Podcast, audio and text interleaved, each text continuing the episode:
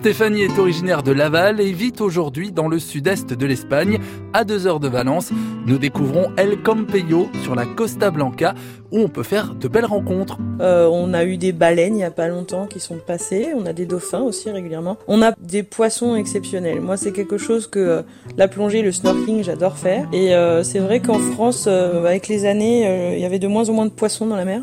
Et ici, j'ai vraiment retrouvé le plaisir de nager avec les poissons, même près des plages. Ça, j'adore, moi. Moi, je passe mon été avec un masque et un tuba et à faire que ça. Voir des baleines, des dauphins, quand on est originaire de la Mayenne, ça, ça doit être particulier. C'est ça.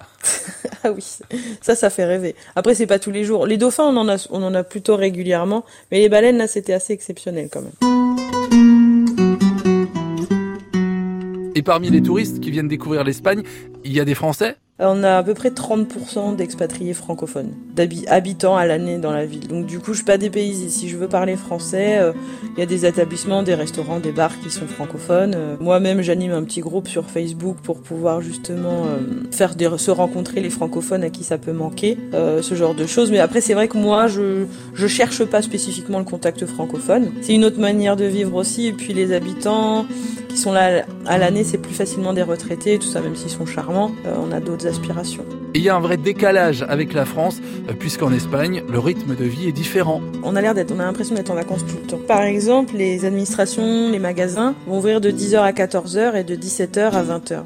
En fait, on ne travaille pas de 14h à 17h. Si vous allez dans une, une ville ou n'importe où pendant ce laps de temps-là, euh, vous ne verrez personne. Tout est fermé. C'est l'heure de la sieste. Et ici, la sieste, c'est c'est vraiment très très important. Déjà parce qu'on a des chaleurs parfois qui sont vraiment très très euh, accablantes. Donc la sieste est importante. Et puis c'est leur rythme de vie, c'est-à-dire qu'on va plus facilement manger le midi entre 14 et 16 heures, et du coup peut-être moins manger le soir, ou beaucoup plus léger, ou peut-être plus vers 22 heures. Du coup ça décale un petit peu. Le petit déjeuner il est plus vers 11 euh, heures. Mais par contre il se lève très tôt avec le soleil le matin. On peut démarrer la journée à 7 heures, euh, l'arrêter à 11 heures pour faire une petite pause, ensuite faire une pause du midi de 14 à 16 heures pour la sieste, et après repartir on peut travailler jusqu'à 22 heures tant que le soleil est pas couché. On est vraiment rythmé avec le soleil. Hein vérité.